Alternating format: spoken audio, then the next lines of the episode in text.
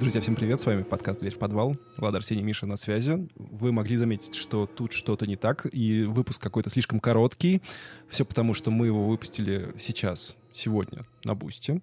Через неделю он будет на всех площадках, но наши подписчики, которые зашли на Boosty, смогут его послушать немножко пораньше.